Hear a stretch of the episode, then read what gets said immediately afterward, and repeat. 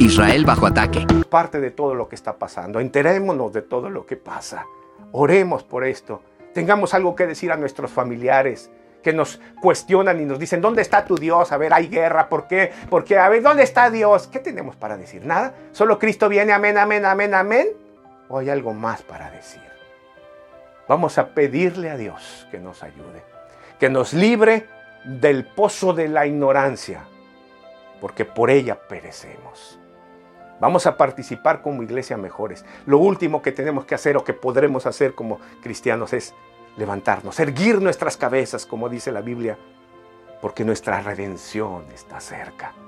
Sabemos que Cristo viene, pero erguirse es ponerse firmes, comprometerse con Dios, ir a la iglesia, trabajar para llevar el Evangelio al mundo perdido, comprometidos Continuará. con Dios para darle